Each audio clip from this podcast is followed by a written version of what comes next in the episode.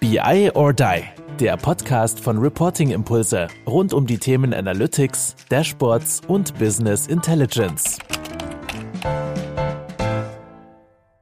Ja, hallo und willkommen bei einer neuen Folge bei Power BI or Die. Heute für mich eine ganz besondere Folge, denn ich habe quasi, ja, der Lars wird natürlich sofort widersprechen und er ist kein Idol, er ist kein Star, aber für mich ist er quasi der, der erste Influencer in Power BI, auch wenn er da auch widersprechen wird. Und ja, jemand, der, den man schon immer gekannt hat irgendwie in diesem Bereich. Aber vielleicht gibt es ja auch Leute, die zuhören, die ihn nicht kennen. Deswegen, Lars, sag doch mal ein bisschen was zu dir. Ja, ich bin Lars. Hi. Natürlich sage ich da was dagegen. Also ich weiß gar nicht, ob es möglich ist, im Power BI-Umfeld ein Star zu sein, wenn man nicht gerade Russo und Ferrari heißt oder sowas. Aha. Aber ja, natürlich mit dem Thema spiele ich schon ewig rum und Power BI ist natürlich auch mein Broterwerb mittlerweile seit 2018 und auch was, mit dem ich unwahrscheinlich gerne mich, mich beschäftige und, und Leute da aufschlaue.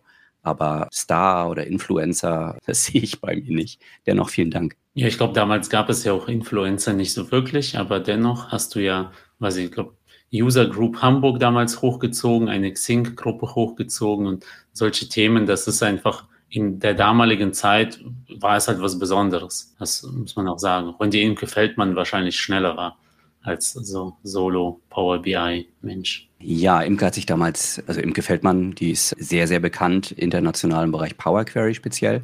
Ist eine gute Freundin von mir, auch Geschäftspartnerin. Und genau, die war damals mit der Selbstständigkeit schneller und hat, glaube ich, das Potenzial eher erkannt. Denn da steckt eine Menge drin, wie du ja also du bist ja auf LinkedIn äh, nur noch unterwegs mit Streaming und Zusammenfassungen schreiben und posten. Mein Respekt an dieser Stelle. Aber ja, Power BI ist einfach ein geiles Toolset.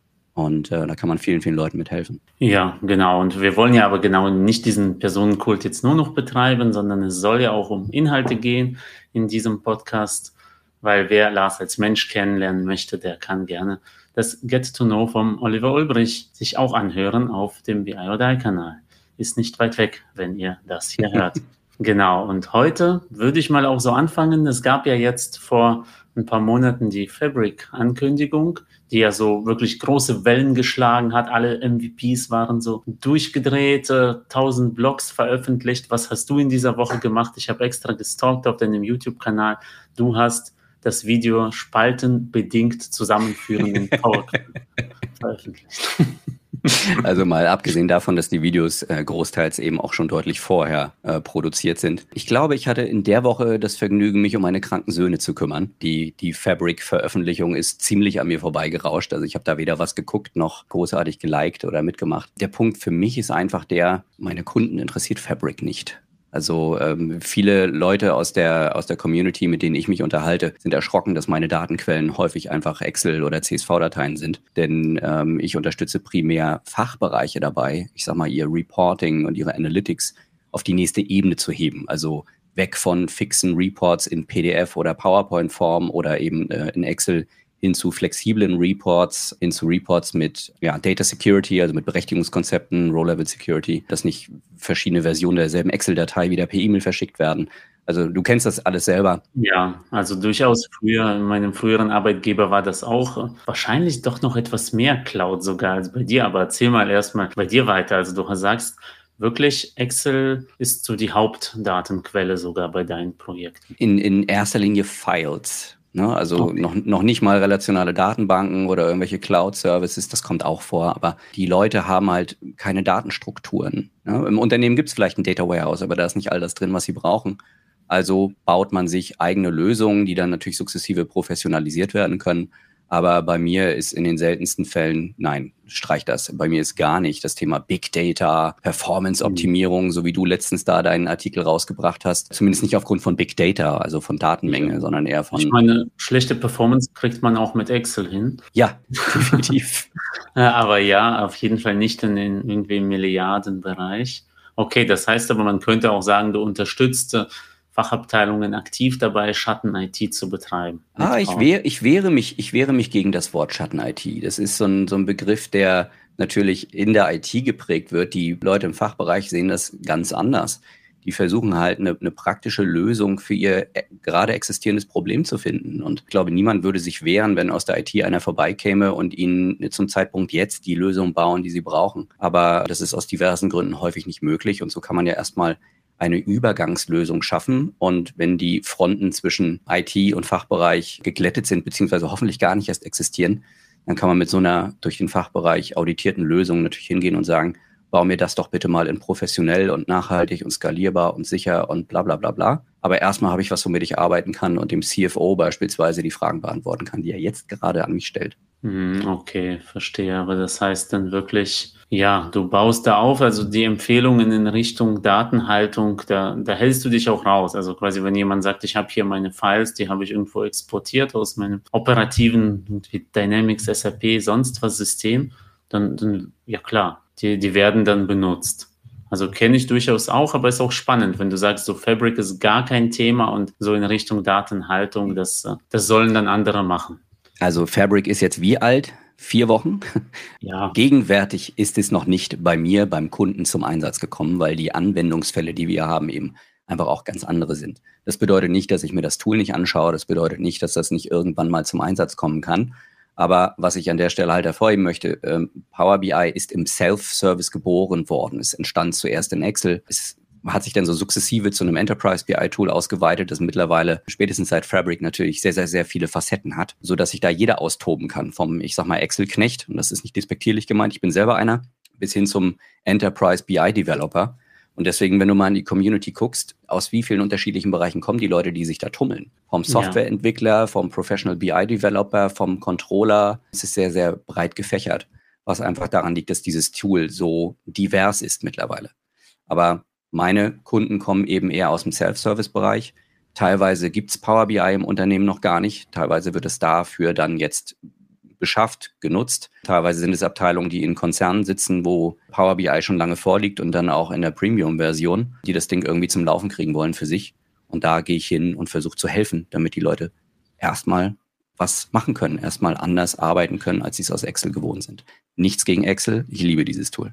Ja, das äh, durchaus. Also ich auch, auch wenn es oft nicht geglaubt wird. Und ich nehme da schon mal mit. Also es geht hier nicht um groß versus klein, sondern dieses Thema lokale Datenlösungen. Auch eine Abteilung in einem Großkonzern ist quasi wie eine kleine Organisation. Auch die brauchen das. Das ist tatsächlich einfach nur bottom-up am Ansatz, den ich auch ja. sehr schön finde. Also das ist dagegen ist da nichts zu sagen. Aber das heißt aber, du musst dann auch tatsächlich, weil es alles ja on-prem ist, bist du dann eher unterwegs, in, in der Websession mit dem Kunden zusammen an etwas zu arbeiten oder eben Wissen zu vermitteln und der letztendliche Aufbau findet ja dort beim Kunden statt. Also du lieferst da auch nichts aus. Ja, also der, der Standard ist, wir sitzen beide in der Zoom-Session, Kunde und ich. Äh, ich kriege die Fernsteuerung und baue dann entweder in Power BI Desktop auf dessen Rechner oder erkläre, wie die Person dann bauen sollte, weil von ich baue alleine oder sage der Person, was sie tun soll oder der Mischvariante, ne, die Person macht mhm. und ich mhm. helfe ein bisschen mit, gibt es bei mir eben alles, weil der Know-how-Transfer ist mir wichtig. Ich will da kein Abhängigkeitsverhältnis schaffen, sondern die Leute mhm. sollen relativ schnell das meiste selber machen können. Ja, weil das ist ja eigentlich, eigentlich der Vorteil an Cloud. Deswegen bei mir, ich mag das, wenn etwas in der Cloud ist und man auch mal irgendwie nachts und zu sonstigen Randzeiten dann einfach was weiterbauen kann. Aber natürlich, äh, die Zusammenarbeit mit dem Kunden ist nicht zu ersetzen. Aus, aus mehreren Gründen. A, fördert es das Verhältnis zum Kunden. B, äh, ist es mir wirklich, ist mir ein primäres Anliegen, ein, einer meiner wesentlichen Arbeitszwecke, Selbstständigkeit herzustellen. Keine Abhängigkeit herzustellen, weil ich war selber derjenige, der abhängig war vom Datenbank, SQL-Entwickler und der hat Urlaub, der wird krank, der ist mal mhm. ausgelastet und dann haut das nicht hin. Die Leute sollen lernen, es selber zu tun, aber eben auch nachhaltig lernen und nicht diesem clicky clicky draggy drobby äh, Mythos von Power BI folgen, der so leider nicht existiert. Das wissen wir beide. Angefangen beim Datenmodell über ja, äh, überhaupt ist, Measures schreiben. Es ist halt möglich. Also ich bin ja trotzdem, sage ich, okay, ich verteidige auch immer diese Standardeinstellungen von Microsoft, dass halt irgendwie das Auto-Date-Time an ist, dass Beziehungen automatisch erkennt, erkannt werden, dass Datentypen automatisch zugewiesen werden. Es nervt oder implizite Measures. Also es nervt so Profis wie uns, aber natürlich jemand, der jetzt gerade so frisch die Excel da reinlädt, um schnell mal so ad hoc, so, das soll ja Leute motivieren, das zu dürfen. Und da kann ich jetzt nicht jemandem erklären, äh, du hattest jetzt eine Excel, jetzt leg dir erstmal einen Kalender an, jetzt bau erstmal ein Sternschema auf. Also ich habe das Gefühl, manchmal verliert man schon dabei die Leute und habe eher bessere Erfahrungen damit gemacht, so mit einer flachen Tabelle Leute machen zu lassen, dann aber sehr schnell auch Richtung Best Practice zu gehen, aber schon nachdem Output da war. Also, ich sag mal, Power BI ist sicherlich darauf ausgerichtet. Also das Ziel PowerPoint for Data ist ja jetzt kein Geheimnis. Das, das kennen alle, die sich ein bisschen mit Power BI beschäftigen. Das ist das Ziel von Microsoft.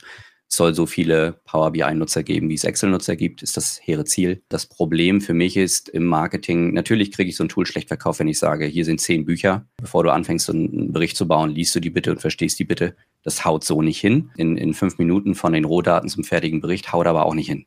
Ja, denn wir alle wissen, nach der flachen Tabelle kommen verschiedene Faktentabellen mit verschiedenen Granularitäten und spätestens da bist du dann gelinde gesagt am Arsch, weil du gar nicht mehr weißt, wie es funktionieren soll. Und deswegen finde ich immer ganz wichtig, den Leuten zu vermitteln, du lernst nicht ein neues Tool und das heißt Power BI, sondern du lernst mit einem Tool, das sich Power BI nennt, Business Intelligence Konzepte umzusetzen, die 40 Jahre alt sind oder noch älter. Mhm. Ja, du, du musst halt schon ein bisschen die Theorie dahinter verstehen, weil diese Theorie sollst du mit diesem neuen Werkzeug Power BI umsetzen. Und dafür musst du halt was von einem Sternschema gehört haben und von Fakten und Dimensionen. Und wenn du weißt, was das ist, musst du halt wissen, wie du mit einem sogenannten ETL-Prozess, was ja auch sehr technisch klingt, also Power Query, auf dieses Sternschema von der Datenquelle her hinarbeitest. Und dass die mhm. Daten in der Datenquelle einen anderen Verwendungszweck haben als in deiner analytischen Datenbank, dass sie dadurch da fast immer anders strukturiert sind, als du sie für deine analytische Datenbank brauchst und dass du deswegen auf dem Weg aus der Datenquelle in dein Tool immer nochmal diese sehr technisch klingende Transformation vornehmen musst. So, und damit erzähle ich dir nichts Neues, aber das sind die Dinge, die ich meinen Kunden erzähle, damit denen klar ist, was eigentlich das Wichtige dabei ist, nämlich die Konzepte dahinter. Ansonsten drückst du nur stupide auf irgendwelche Knöpfe und hast Glück, wenn dabei das Richtige rausploppt. Ja, und ich weiß zwar, glaube ich, schon, was du sagen wirst, dass es gar nicht auf die Tools ankommt, aber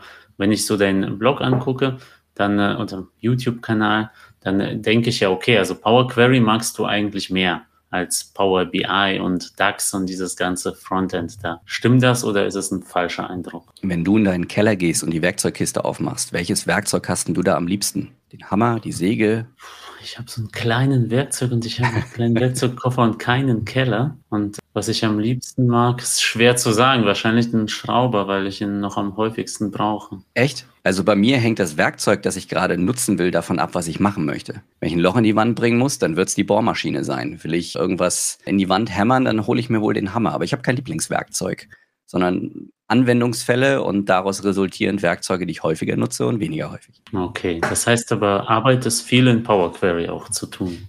Ich arbeite viel in Power Query, weil die Probleme, die ich löse, häufig durch Power Query lösbar sind. Also ich mache viele Löcher in die Wand, deswegen nutze ich viel die Bohrmaschine. Aber äh, der, der Punkt ist halt, wenn ich mit Power BI arbeite, also wenn ich wirklich einen analytischen Report bauen will und dementsprechend ein vernünftiges äh, analytisches Datenmodell brauche, dann muss ich das befüllen. Dann bin ich sowieso mit Power Query dabei.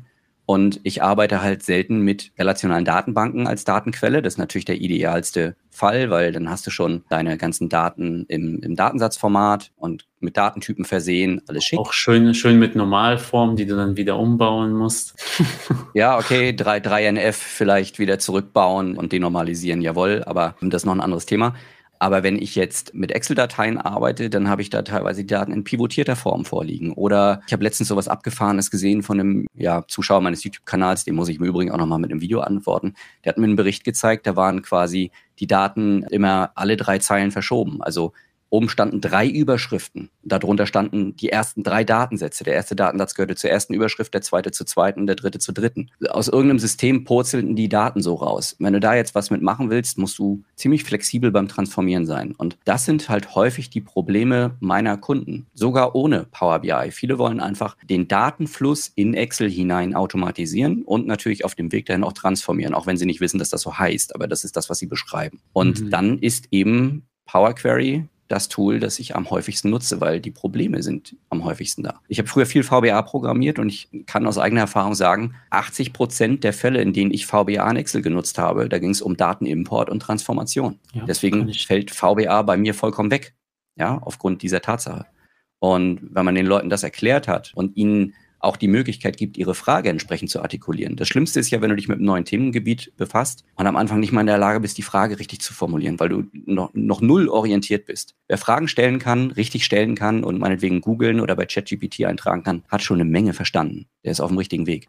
Und so ist das da. Und wenn du den Leuten dabei hilfst, welches Tool ist wofür da, was ist überhaupt dein Problem, ah, du musst Daten aus einer Datenquelle reinkriegen und du musst sie auf dem Wege umbauen, dann ist schon viel erreicht. Und dabei helfe ich ihnen. Also, um auf deine Frage zurückzukommen, ich habe kein Lieblingswerkzeug. Ich habe Probleme, die ich lösen muss und dafür gibt es die adäquaten, äh, das adäquate Toolset und das ist bei mir eben häufig Power Query, weil es häufig mit Datenimport und Transformation zu tun hat. Ja, also trotzdem, du hast ja auch DAX-Tutorials und ich glaube schon, dass du auch genau diese Grenze kennst. Dass, es gibt ja auch Leute, die neigen dazu, zu viel in Power Query zu machen. So war ich früher zum Beispiel.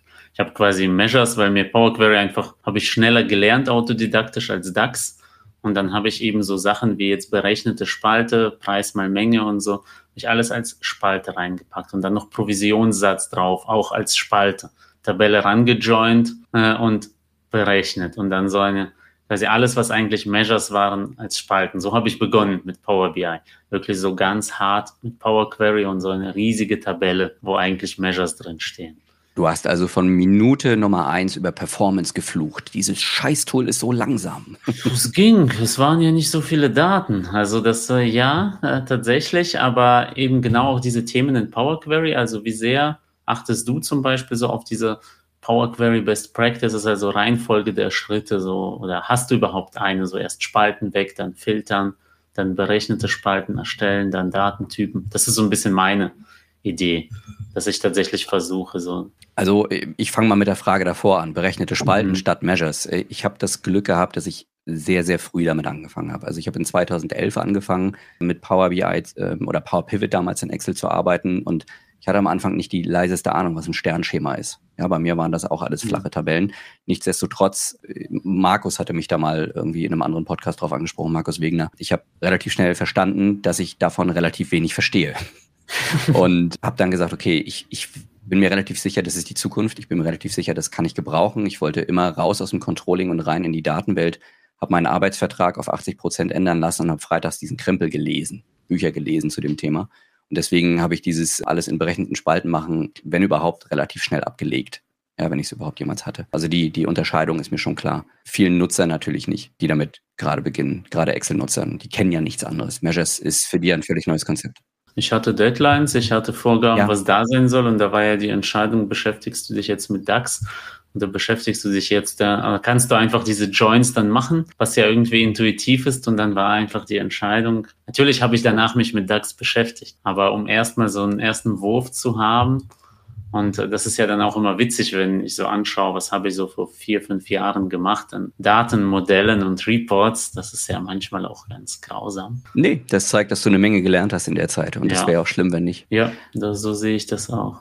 Zu deiner Frage mit den Best Practices. Meine, meine Projekte, man nennt es ja agil heutzutage. Meine Projekte sind sehr agil. Mit anderen Worten, ja. man startet irgendwo und der Kunde weiß auch noch nicht so genau, was er braucht. Und ich sage, komm, lass erstmal anfangen. Und ich sage mal, solange eine Lösung einigermaßen übersichtlich, sprich wartbar ist, und nicht inperformant, lege ich da auch keine Hand mehr an. Ne? Also wenn am Ende was bei rauskommt, womit man arbeiten kann, wird damit gearbeitet. Aber ja, ich versuche natürlich Best Practices zu machen. Also im Hinblick darauf, dass ich in Power Query immer mit so wenig Daten arbeite wie möglich. Mit anderen Worten, ist ja so der Klassiker, der Kunde kommt und sagt, hier die Tabelle hat mir die IT gegeben, da sind mal eben 200 Spalten drin. Die nehmen wir erstmal alle mit rein. Ich habe keine Ahnung, welche wir dafür jetzt alle noch gebrauchen können, ne? die, die passen. Ja, irgendeine von den fünf GUIDs ist der Primärschlüssel, die andere. Ja, ja, ja so, so in dem Stil. Und was, was ich in meinen Schulungen auch immer sage und was ich in Projekten mit Kunden immer mache, ist, der Kunde muss mir für jede Tabelle die in das Modell rein soll. Ich gehe jetzt mal von einem Power BI Datenmodell aus, nicht von einem Excel Import. Für jede Tabelle, die da rein soll, muss mir der Kunde begründen, warum sie da rein soll. Und für jede Spalte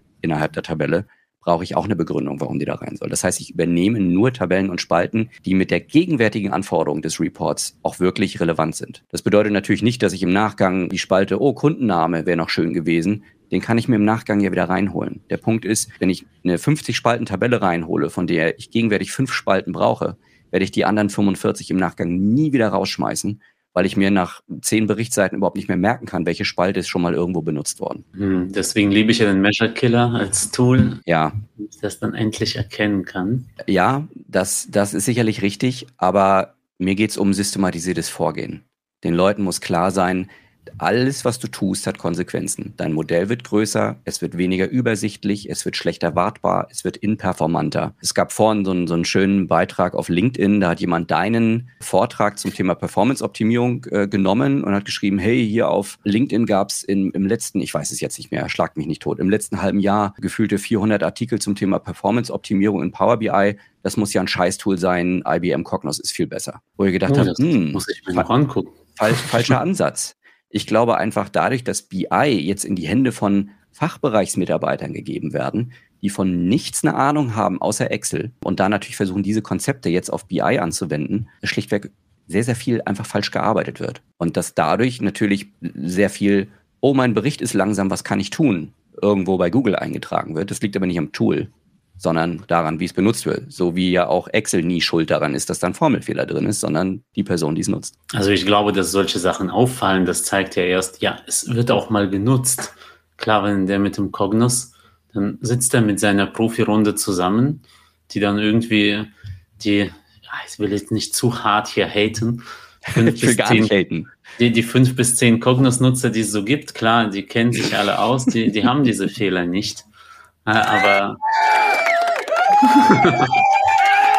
ja, Grüße gehen raus an Christoph Hein. Äh, wird mich dafür sicherlich ein bisschen zurückpiesacken. Das habe ich verdient. Nee, aber dennoch ist ja genau das Thema. Ich vergleiche ja Power BI immer so mit so wirklich flexibel. Also weißt du, wenn ich ja irgendwie jetzt nur von irgendwie innerhalb von Köln Fahrrad fahre, da reicht mir halt irgend so ein geliehenes Citybike. Wenn ich aber irgendwie nach Hamburg fahren möchte, dann werde ich schon ein Rennrad brauchen und auch ordentliche Klamotten. Und Power BI ist halt wie so ein Werkzeug, was irgendwie beides kann. Es kann sich verwandeln. Ich kann damit so beginnen, da brauche ich Best Practices gar nicht beachten. Ich mache dann einfach, es funktioniert, ich kann in der Stadt fahren. Und wenn ich aber möchte, dann komme ich an Grenzen. Dann habe ich aber da die Möglichkeit, eben durch Optimierung auch die zu erreichen. Da brauche ich kein zweites Werkzeug. Da brauche ich nicht irgendwie noch mehr ein Rennrad kaufen, sondern kann das umrüsten. Das ist ja wirklich so toll an diesem Werkzeug. Ich glaube, das ist auch so ein bisschen wie bei Fotokameras. Wenn du, wenn du Canon-Nutzer bist und dann kommt einer von, von Nikon und äh, da, da gibt's ja immer so diese Eskapaden. Der eine sagt, nee, also der, der, der Weißabgleich und so, das sieht ja alles viel schöner aus, das kann Nikon gar nicht. Und die Nikonianer kommen und sagen, Canon, Scheißtool. Im Endeffekt sind das Kameras, mit denen man super Bilder machen kann und es ist völlig egal, welches von beiden du nutzt. Und ich glaube, ich habe keine Ahnung von anderen BI-Tools. Ja, ich habe Cognos nie entwickelt. Ich habe Hyperion Essbase als, als End-User genutzt, weil das war es auch. Und ich würde nie sagen, da ist eins jetzt besser als das andere. Ich vertraue Marco Russo und Alberto Ferrari und die haben, Marco hat vor Ewigkeiten mal einen Artikel rausgebracht, wo er wirklich geschrieben hat, ey, die Vertipack Engine hinter Power BI ist einfach wirklich rasend schnell. Auch im, im Vergleich zu anderen Tools. Das äh, nehme ich jetzt einfach mal so hin und sage, okay, das glaube ich ihm. Aber die anderen können auch alle vernünftige Lösungen abliefern. Das, was Power BI eben so einmalig macht, ist die Integration in dieses Microsoft-Universum. Du hast es in Teams, äh, wir haben jetzt Fabric, die, ganze, die ganzen Azure Services sind mit drin, AI ist mal eben mit dabei. Und dafür musst du halt ein Big Player sein. Und größer als Microsoft wird es halt momentan nicht. Ne?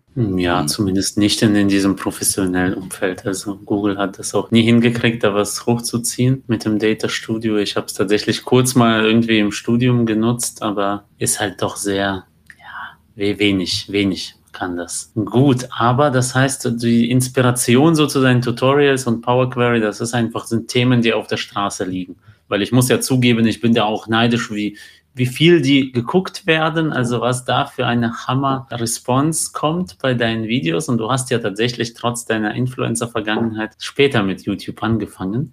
Und Hast du auf einen anderen Kanal geguckt oder wo, wo, wo siehst du die Zahlen? Ja, also Aufrufe sind schon, kann sich sehen lassen, finde ich, für das Thema. Also das Ja, ist schon da, da vergleichen wir uns ja beide quasi so ein bisschen auf Augenhöhe, weil wir beide BI machen. Wenn wir uns jetzt hier mit irgendwie Pokémon-Kartenkanälen vergleichen, da wird man depressiv. das ist aber ein anderes Thema. Es ist nun mal anderes Umfeld, auch andere Zielgruppe. Ja, teilweise. Ja, aber jetzt hier bei BI, soll ich mal sagen, die Themen, die kriegen ja die Leute, das, was du Ja. da machst. Und du machst auch lange Tutorials, was ich zum Beispiel so eher sage, okay, alles, was, also schon über fünf Minuten ist für mich so äh, unintuitiv und über zehn geht gar nicht. Du machst da auch mal so eine halbe Stunde, so ein Erklärvideo. Also für mich ist, ist folgendes der Punkt. Ich, wie, wie, wie komme ich zu den Themen? Ja, du hast eben so schön gesagt, sie liegen auf der Straße. Ja, sie liegen tatsächlich irgendwo auf der Straße. Ganz am Anfang, wenn du noch keine Zuschauer hast, kannst du dir entweder irgendwas ausdenken, so ging es mir damals bei meinem Blog, irgendwas genommen und gehofft, dass es jemanden interessiert. Ich schreibe natürlich bei Kundenterminen mit. Also entweder, wenn der Kunde eine Frage hat, die ich mir so selber noch nicht gestellt habe, oder bei der ich gedacht habe, das ist erklärungswürdig, das hätte ich jetzt unterstellt, dass das klar ist, dann ist das auf jeden Fall ein Punkt, den ich mitnehmen kann. Weil häufig, wir stecken zu tief drin in den Themen. Ne, du, du siehst gar nicht mehr die ganzen potenziellen Fragen oder Problemstellungen, die du lösen könntest, weil du denkst, das ist doch kein Problem. Kalendertabelle kennt man doch, braucht man. Nee, wissen viele nicht. Ne? Das ist das Erste. Also ich schreibe in Projekten wirklich mit. Und wenn man erstmal ein paar Zuschauer hat oder ein paar Leser des Blogs oder auf welchem Medium du dich so rumtreibst, kommen die Fragen mehr oder weniger von ganz alleine. Und ich habe ähm, relativ spät, wie du selber gesagt hast, mit YouTube angefangen. Ich habe früher eben viel gebloggt, habe mittlerweile irgendwie 120 Artikel oder so auf meinem Blog. Und da war, waren die Fragestellungen gehemmter. Also es haben weniger Leute dort kommentiert, als es jetzt auf YouTube der Fall ist. Ich persönlich mhm. erlebe YouTube als deutlich angeregter, als, als kommunikationsfreudiger. Und ja, dann muss man es natürlich auch hinkriegen, die, die Fragen zu beantworten, die da kommen oder irgendwie zu reagieren. Aber dann kann man damit gut arbeiten. Und im Zweifel habe ich auf YouTube auch schon gemacht, fragst du die Leute, was sind deine mhm. größten Probleme derzeit? Und dann hast du wieder Vorschläge. Also das ist nicht so schwierig, da Motivation für die ähm, mhm. Tutorials oder Inspiration für die Tutorials zu finden.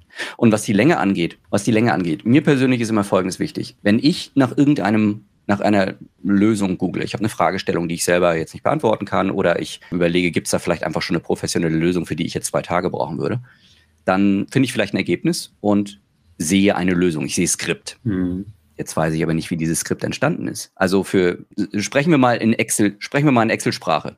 Du baust einen S-Verweis auf, auf eine, auf eine Tabelle. Und dann auf einmal stellst du fest, einer der Parameter ist ja die, wievielte Spalte mir zurückgegeben werden soll. Jetzt kriegst du mit, die Spalte springt. Das ist mal die dritte, mal die fünfte, mal die achte. Also musst du den Parameter, wo du fix einträgst, dritte Spalte, auf einmal dynamisieren. Also baust du da mit Index und Vergleich oder was irgendwie einen Dynamisierungsparameter ein dann auf einmal merkst du, die Formel gibt dir einen Fehler. Also machst du einen Wenn-Fehler drumherum und fängst den Fehler ab. Das Ding wird größer und größer. Und jetzt kommt dein Kollege vorbei oder deine Kollegin und schaut auf deine Formel. Wie wird diese Formel gelesen? Von links nach rechts. So ist die hm. Formel aber nicht entstanden. Und das Problem ist, wenn du sie von links nach rechts liest und sie nicht so liest, wie sie entstanden ist, verstehst du sie häufig schwer. Und das ist der Grund, warum ich meine Zuschauer bei der Lösungsfindung, bei der Lösungserstellung mit auf die Reise nehmen will.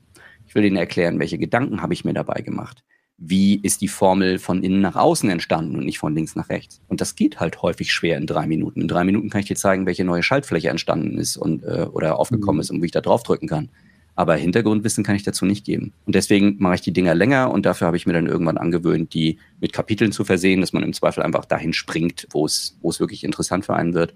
Und ja, andere Arten von Videos könnte ich gar nicht machen. Okay, gut. Ich will, wie gesagt, ich sehe schon wieder, die, die Zeit drängt. Trotzdem möchte ich noch ein paar Fragen loswerden. Eine, was mich interessiert, ist tatsächlich, also wie ist bei dir so, hast du auch mal wirklich reine Excel Power Query Lösungen oder bist du inzwischen auch bei der bekannten Datenpumpe, wo Leute eigentlich nur aufbereiten, um was zu exportieren, dann auch dahergegangen, das über Power BI zu machen und zum Beispiel, ich habe das sehr verändert, seit es diese Live-Verbindung gibt zu Power BI Visuals über Excel. Da bin ich ziemlich immer stringent und sage, das ist viel besser. Macht alles in Power BI, die Aufbereitung. Und die letzte Meile kann ruhig wieder Excel sein mit Live-Verbindung, aber das Dataset lebt in Power BI und reines Power Query und Excel eigentlich kaum, nur noch für Kleinstlösungen. Habe ich zugegebenermaßen auch selten, aber ich habe durchaus Anwendungsfälle, wo mich Power BI gar nicht weiterbringen würde. Okay. Also ich habe beispielsweise mal für einen Kunden eine Lösung aufgebaut, auch der Klassiker, ne? Wer jetzt aus dem Enterprise BI-Umfeld zuhört, bitte Ohren zuhalten. Du, ansonsten werden deine Hände ganz schnell an die Stirn gehen, so aua. Aber ich habe einen Kunden gehabt, der hat ein operatives System gehabt und diese Daten wurden in ein anderes BI-System, Oracle war es, glaube ich,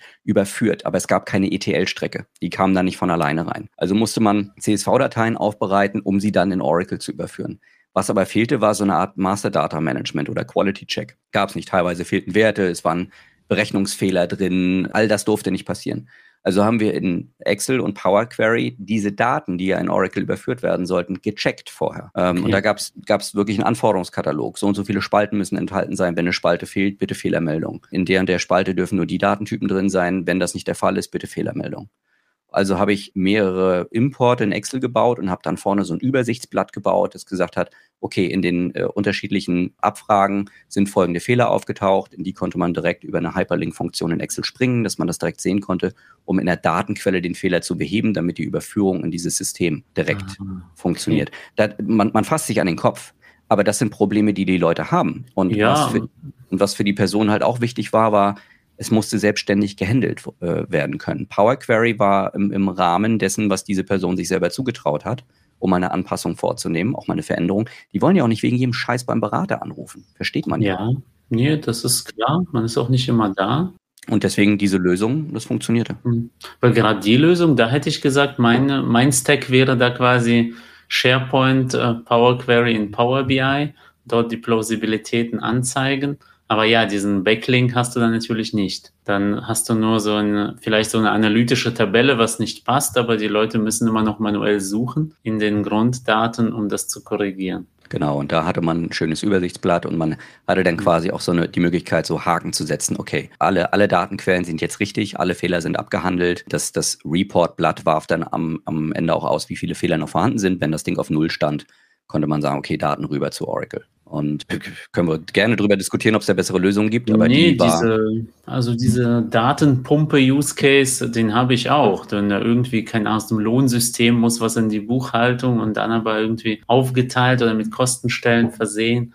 Das ist alles auch so typischer Anwendungscase, wo so eine Mapping-Tabelle in Excel lebt. Und das hätte ich aber dann so tatsächlich, mache ich das eher so. Excel liegt im SharePoint, wird dann irgendwie dran gemappt und dann kommt in Power BI so eine Tabelle raus und die kann man über Live Connection in Excel oder über den normalen Excel-Export in Power BI. Aber zumindest die Logik lebt dann in Power BI. Das ist mir immer so inzwischen etwas lieber. Wahrscheinlich auch, weil man immer noch Excel Power Query nur einmal aufmachen kann und nebenbei nicht mal Excel nutzen kann. Wann fixt Microsoft das endlich? Gute Frage. Ich bin mir gar nicht sicher, ob, das, ob man das fixen muss. Aber ja, ich, ich sehe es nicht kommen. Ja, genau. Und dann schon spannend, wie gesagt, auch mal so hemdsärmelige Use Cases. Und dann interessiert mich noch, also dein Kanal heißt ja jetzt auch stressfrei Controlling. Also du kommst aus dem Controlling, du bist da immer noch ja. sehr prozessmäßig. Quasi kennst du dich da aus? Also gäbe es dann auch Projekte, die du jetzt ablehnen würdest, wenn da jetzt irgendjemand aus dem Marketing äh, kommt oder irgendwelche Systeme, mit denen du gar nicht arbeiten. Ich habe auch eine Freelancerin kennengelernt, die sagt, nein, mit Dynamics niemals zum Beispiel. Ja, es gibt Projekte, die ich ablehne, auch äh, in, in aller Regelmäßigkeit tatsächlich aber nicht aus solchen Gründen. Also das erste Projekt, das ich abgelehnt habe, war tatsächlich auch die erste Anfrage über meine Website. Da war ich noch gar nicht selbstständig. Da kam die Anfrage, äh, kaufmännisches Dashboard im Power BI bauen. Damals musste ich mir sogar noch überlegen, welchen Tagessatz ich habe. Es war noch nichts fertig, hatte noch nie ein Angebot geschrieben, war total nervös, habe mir einen Tag freigenommen, um zum Kunden zu fahren und habe erstmal angefangen mit, ich glaube, zwei oder drei Stunden Workshop. Was ist Power BI? Was kann man damit machen, damit der Kunde eine Vorstellung hat? Und dann zeigst du halt natürlich alles, ne? Kalendertabelle, Datenmodell, analytischer Report. Und dann kam so die Frage, und was ist, wenn sich deine, meine Daten nie ändern? Äh, ein bisschen Stirnrunzeln bei mir. Ich sage, wir reden noch von einem kaufmännischen Dashboard. Wie kann es sein, dass sich da eure Daten nie ändern? Und dann kam raus, das war ein Kunde, der hat Industriemaschinen hergestellt und die wollten, dass die Vertriebsmitarbeiter zu den potenziellen Kunden fahren, das Tablet aus der Tasche ziehen, das Gerät zeigen, so und so groß, so und so lang, so schwer, so teuer, so lange Nutzungsdauer, damit der Kunde sich sowas drunter vorstellen kann das kaufen kann. Ich sage, Leute, ihr braucht kein Power BI, ihr braucht ein PDF in SharePoint. Oder was anderes würde mir da jetzt nicht einfallen. Mhm. Nein, nein, wir wollen das in Power BI. Ich sage, mache ich nicht. Also ich, ich, vergewaltige dieses Tool so nicht, das mache ich nicht. Habe das Projekt tatsächlich abgelehnt, der Kunde hat ein bisschen sparsam geguckt und ein halbes Jahr später kam sie mit einer richtigen Anforderung auf mich zu und dann haben wir nochmal zusammengearbeitet. Ich finde, okay. das, das sorgt auch für Vertrauen. Also, na klar ja. kann ich das machen. Ich habe auch schon gesehen, wie Leute Fotos in Excel verwaltet haben, aber sollte man das mhm. deshalb tun? Nee. in Excel als Malwerkzeug oder ich habe auch mal, mir hat auch mal eine Anfrage, dass Power BI als Formular genutzt werden sollte, um dann mhm. quasi in diese Suchfelder Freitext einzugeben, um dann eine PDF zu exportieren. Mhm. Das hat auch nicht funktioniert. Zum Glück schon länger her.